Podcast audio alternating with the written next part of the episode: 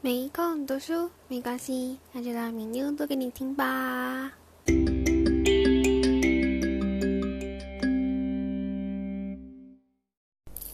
大家好，我是敏妞。今天我们来到第八篇，神对摩西有什么特殊的计划？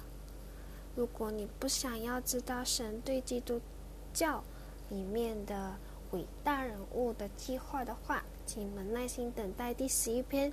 计划怎样才能达到目标哦？好啦，我们就开始今天的分享吧。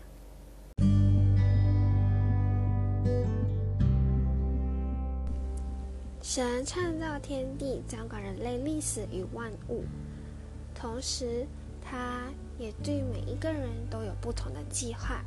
今天摩西是神所拣选的，要带领以色列人从埃及。出来，进入迦南美地。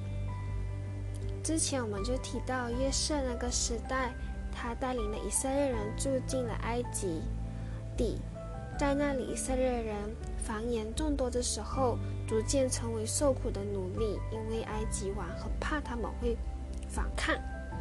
接下来我们来看看神的计划在摩西是如何的完成吧。第一，得拯救。以色列人在埃及繁衍众多的时候，其实法老王颁个命令，就是说，如果埃及人生男孩子的话，要把他杀掉。可是呢，那些收生婆不愿意杀生，他们敬畏神，所以就存留男孩的性命。摩西就在这种危机四伏的环境中出生的，而且神还利用奇妙的方法。他被收养，成为法老王女儿的养子，长达四十年之久，让他学了埃及人一切的学问。第二，蒙呼召，摩西因杀了一个埃及人，逃往缅甸去，在他的岳父那里住了四十年，所以他在这里的时候已经八十岁了。神在河烈山，就是一个地方的名字，呼召了摩西。为什么呼召摩西？因为他已经听到了百姓对神的呼求，求主拯救。到时候他们太苦了，做奴隶，所以他们渴望有一个救主，或者是一个英勇的英雄出现，带他们脱离埃及人的折磨。第三，受差遣，神差遣摩西去。完成这历史上伟大的使命。可是呢，摩西不是第一次就说好我就去，而是他拒绝了四次。第一次他是怎么拒绝的呢？他就说我没有这个资格。我是什么人呐？竟能去见法老，还将以色列人从埃及地领出来？神就对他说：“摩西，我必与你同在。你将百姓从埃及地领出来后，你们必在山上侍奉我。”既然有神同在，必有神的保护、眷顾、能力、拯救、权柄，何必疑惑惧怕呢？摩西还是不放心，他提问神的名字，他说：“你是谁呢？”神对摩西说：“我是自有拥有的，我是开始也是结束，是伟大、独一的主宰。”第二次，摩西又再次婉拒神。他说：“他们不会相信我的，也不会听我的话，因为他们必说耶和华并没有向你显现。”这个时候呢，神就把杖变蛇的神机，以及手掌大麻风又得恢复的神机指示给摩西。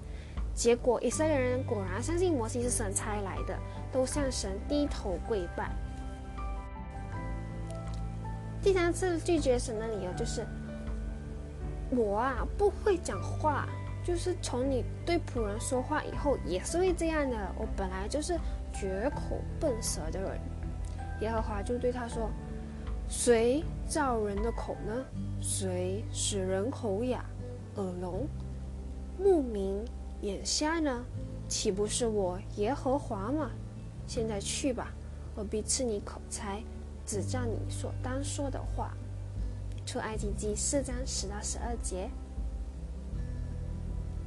所以咯，神只叫他单说的话，并赐他口才。当我们被蒙召受差遣的时候，不要拖三拖四的，因为神会赐属灵的恩赐帮助我们。来到第四次，还有还要跟神说：“主啊，你愿意打发谁就打发谁吧，不要叫我。”出来第四章十三节，这简直就是耍赖。所以神不得不向他发怒，让他怕一下。神也呼召亚伦与摩西同父异二，完成这个历史的使命。所以了，蒙呼召、受差遣，上帝看中你，就是会让你去。感觉有点霸道，可是我们继续看下去。神在摩西身上的计划第四，行神迹。法老以经济利益为主轴，拒绝以色列人出埃及。因为如果他们出去了，谁做苦工呢？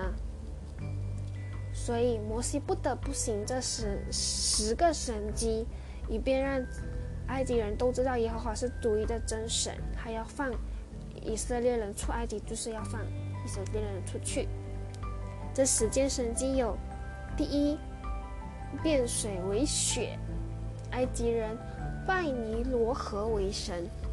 所以，当水变雪的时候，假神便无法自救。第二，灾难是蛙灾，相当于蛙灾。其实埃及人也拜青蛙，所以当亚亚伦生战的时候，神的权柄掌管一切，神使青蛙上来遮满了埃及全地。第三，四灾就是跳蚤的意思。当神降四灾的时候，行法术的本来一直在跟他们比武，可是比到这个时候他们做不到。行法术的人还对法老王说：“这是神的手段啊，我们做不到。”表明了法术都不能抗拒神的大能。四灾过后就到苍蝇灾，就是说这个时候就有很多很多苍蝇。这个苍蝇灾最大特色就是它。不侵害哥三地，就是那时候历史里面的一个地方，以色列人。这过后的灾难全部都，呃，是都影响到埃及人，就是没有没有影响到以色列人。第五，生畜疫，就是动物的瘟疫，神降瘟疫在埃及人所有的瘟的动物身上，但是以色列人一样都不死。虽然法老王知道这件事情，可是他还是不要让以色列人离开。哦，刚才有口误，就是关于杀生的那个收生婆那边，其实是要杀掉以色列人的那男孩子，而不是埃及人哦。不好意思，口误口误。好了，现在到了第六的灾难篇，就是穿灾。就是让我们身体和生动物身上都生疮，这是很恐怖的一件事情。就连行法术的人在摩西面前都站立不住，因为他们都生疮了。第七，暴灾就是下冰雹那些。神虽然有能力，他可以直接毁灭埃及国，可是他不想要这样子做，他想要让人知道其恩典与慈爱。他这样暴灾的目的，就是要让全天下的人知道他的名，而且这暴灾不会残害人的，就是人的生命，可是他会把一切的动物和一切的植物那些都打坏了。凡不把神的话放在心里，不信神降暴灾的警告，凡将奴仆或者动物放在户外的，都遭到冰雹之灾。第八个灾，蝗灾就是蝗虫。神行此神迹，是要教育下一代认识神的作用。那一昼一夜，耶和华使东风刮在埃及地上。到了早晨，东风把蝗虫刮了来。蝗虫上来，哎呦喂呀，就是把遮满地面，甚至都黑暗了，吃掉一切蔬菜啊，冰雹所剩下的果子，就连一点青色的都没有留。于是法老王很害怕，他就讲说：“对不起，我得罪了你们，求耶和华你们神脱离我这一次死亡。”法老认罪，不是因为他真的觉得自己得罪神，而是因为了自己的利益。所以当摩西向神祷告为他解除还债的时候，法老达到目的，他就不要再，他又再次反悔，不再让埃及人，哎，不是以色列人出去了。哎，有口误了。第九，黑暗的灾。古代埃及人视黑暗为邪恶之神，所以当三天的大黑暗，就等于说是大祸与死亡的预兆，那人民引起极度的恐慌，就连他们信奉的太阳神，如今也毫无用处。所以在这里，就表明了神才是真正伟大的神，其他的神不能够做什么。法老王也因为这次。愿意让以色列人男女老幼都一起走，但是要把动物留下来，而且还要保证他们会再回来。但是摩西要带一切离开，才能够献祭给神，表达感谢。所以法老王又反悔，不要让他们离开了。没办法了，只能够使出第十个灾难——杀长子之灾。最后一灾是使得埃及举国都陷入极大悲痛之中，就连法老的长子也被击杀。就因为这样子，他才肯让以色列人出埃及。在这一晚，以色列人因为收到通告说要用羔羊的血涂在门框上，这样灾难就会越过，自己的长子就全然无恙。这血也预表了耶稣基督在十字架上十字架上的救恩，他的血也洗净了信徒的罪。讲完了十灾，他们终于出埃及了。这是第五个神的计划，在摩西的时代，他们出埃及的时候，总共有六十万个男丁，再加上老人、那小孩，还有妇女等等，加起来有两百万人。这也能够理解埃及人为什么不想让以色列人离开。两百万人的离开，还带走动物那些，真的是对埃及人有很大的损失。但是埃及人已经在。呃，但是以色列人已经在埃及住满四百三十年了，而且他们现在变成了奴隶，是时候要出来了。第六，过红海。当他们出埃及过后，法老又反悔，所以他又带那些精兵们去追赶他。虽然以色列人也是有备武器同心，但是因为有太多的老人、小孩跟妇女了，他们很难赢得对手。所以他们得胜，却是因为神为他们征战。他摩西向海伸战的时候，这战就代表神的权柄，战就是那个拐杖的杖。所以摩西这么做的时候，一夜之间海水都分开，海就成了干地。所以以色列人赶快下海走干地过红海。当法老王追赶他们跟着下去的时候，海就合起来。导致法老王全军覆没。第七，颁十诫。当埃及人出来过后，他们就住在西乃山附近一年。神颁了十诫跟三次律法。这这个律法为什么这么重要呢？为什么一定要有呢？因为。有了律例典章，才能使国家有法律的体制，百姓才能够有所适从，信仰才会纯正。新约时代，因为圣灵的内住，法律的功用已经在人的心中，所以就不在史榜上了。第八的计划在摩西时代是要有继承人。摩西活到一百二十岁的时候，他知道自己将要离开世界，可是他没有不负责任的放任以色列人不顾。而是很有顺序的交棒给下一代的继承人，那就是约书亚。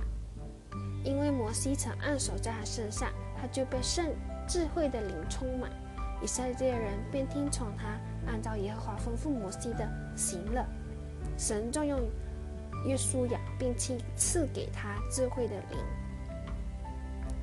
约书亚是一个熟悉律法的人，和当初摩西被呼召。有很大的不同。约书亚在这里的时候，他是一个很敬畏神的人，很勇敢、善战、谦卑、忍耐。